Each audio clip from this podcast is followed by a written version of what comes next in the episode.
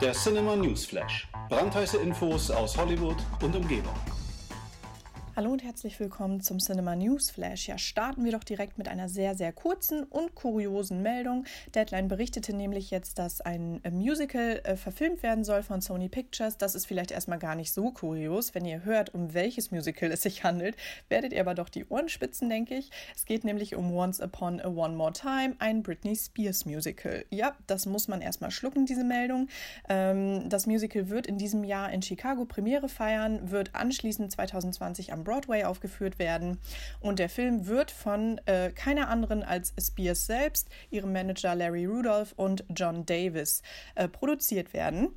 Im Grunde dreht es sich um äh, ja, diverse Prinzessinnen, äh, darunter Cinderella oder auch Schneewittchen. Die treffen sich äh, für ihren Buchclub und werden prompt von einer ja, bösen Fee ähm, gestört, die eine, ja, wie soll man sagen, königliche Offenbarung liefert. Und äh, ja, das klingt schon mal ein bisschen, na, ja, mau, würde ich jetzt mal sagen.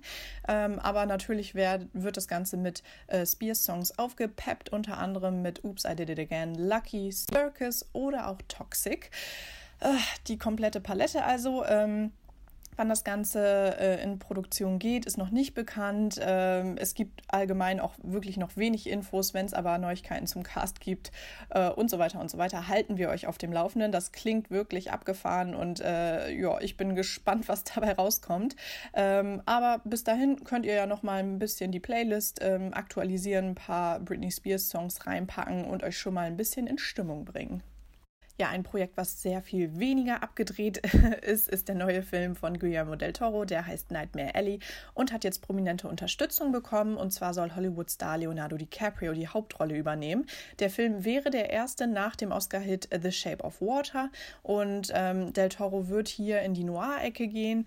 Ähm, das Ganze basiert auf einem Roman von William Lindsay Gresham, der auch schon äh, in den äh, 50ern äh, verfilmt wurde.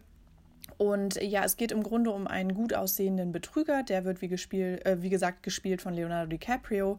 Ähm, der hat sich nach diversen Gaunereien äh, ja, auf dem Jahrmarkt äh, weiterentwickelt und arbeitet inzwischen mit einer Psychiaterin zusammen, um krumme Geschäfte abzuwickeln.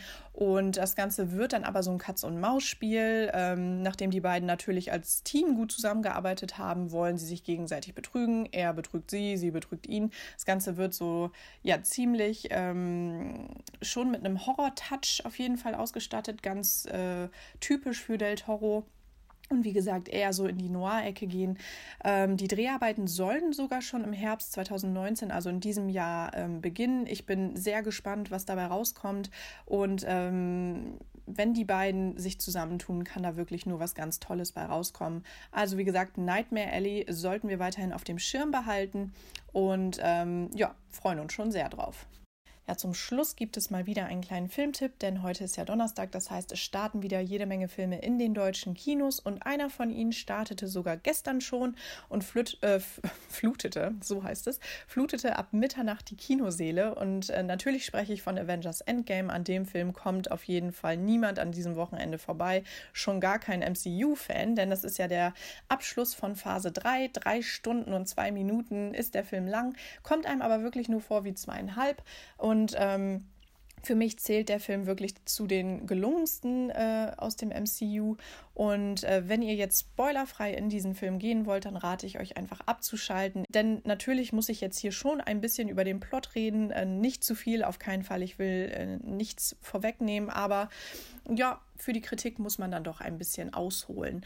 Ähm, es ist ja jetzt ein Jahr her, seit ähm, ja, wir, sage ich mal, mit diesem schockierenden Cliffhanger in Avengers Infinity War zurückgelassen wurden. Thanos hat die Hälfte aller Lebewesen im Universum ausgelöscht und äh, ja, mit ihnen auch die Hälfte der Marvel-Helden. Und äh, die verbliebenen Weltenretter treffen wir jetzt fünf Jahre nach den Ereignissen und die sind noch immer stark traumatisiert. Und dieses Trauma und diese Trauer äh, nehmen einen großen Teil des Films ein, nämlich würde ich fast sagen, das erste Drittel. Das finde ich sehr, sehr gelungen, denn Infinity War war mir an vielen Stellen einfach ein Tick zu lustig, ein Tick zu leicht. Ähm, Die Russo-Brüder meistern es hier wirklich auch mal den großen Emotionenraum äh, zu gewähren und das finde ich sehr, sehr gut. Genau, ähm, dann taucht aber natürlich doch ein totgeglaubter Kamerad auf. Ich will natürlich überhaupt nicht verraten, wer es ist, aber mit ihm gibt es dann auf einmal auch die Möglichkeit, das Geschehene ungeschehen zu machen. Also greifen Captain America, Black Widow und Co. ein letztes Mal zu den Waffen, um es mit Thanos aufzunehmen und wie gesagt, ihre äh, ja, Freunde zurück ins Leben zu holen. Genau, so viel zum Plot. Wie gesagt, ich will da gar nicht mehr verraten. Ähm, Avengers Endgame ist wirklich ein sehr furioser Schlussakt, liefert natürlich bombastische Action, ganz typisch für Marvel. Dann kommt natürlich auch der altbewährte Marvel-Humor nicht zu kurz. Also wir haben hier auch echt einige Male herzhaft gelacht, mein Kollege und ich. Ähm, dann gibt es aber auch diese sehr emotionalen Charaktermomente. Jeder Held durchlebt quasi nochmal so seine Heldenreise und das ist, wie gesagt, sehr emotional und ja, passt einfach perfekt für den 22. Film des MCU und für den Abschluss von Phase 3. Genau, mehr will ich da gar nicht verraten. Ähm, Schaut euch Avengers Endgame doch einfach mal selbst an. Ich persönlich finde ja auch, dass mit Endgame eigentlich alles gesagt ist. Also es sind natürlich wieder Sequels ähm, bestätigt. Dazu zählen natürlich Guardians of the Galaxy Volume 3.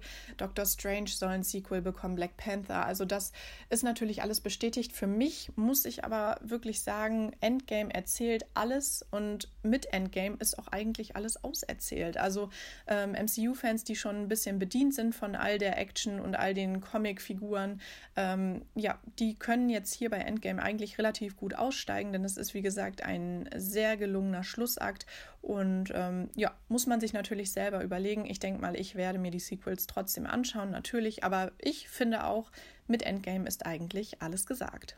Ja, in diesem Sinne entlasse ich euch auch. Ähm, habt eine ganz schöne Restwoche. Genießt noch die letzten Sonnenstrahlen. Ich denke mal, ab morgen geht das Wetter natürlich auch wieder ein bisschen den Bach runter.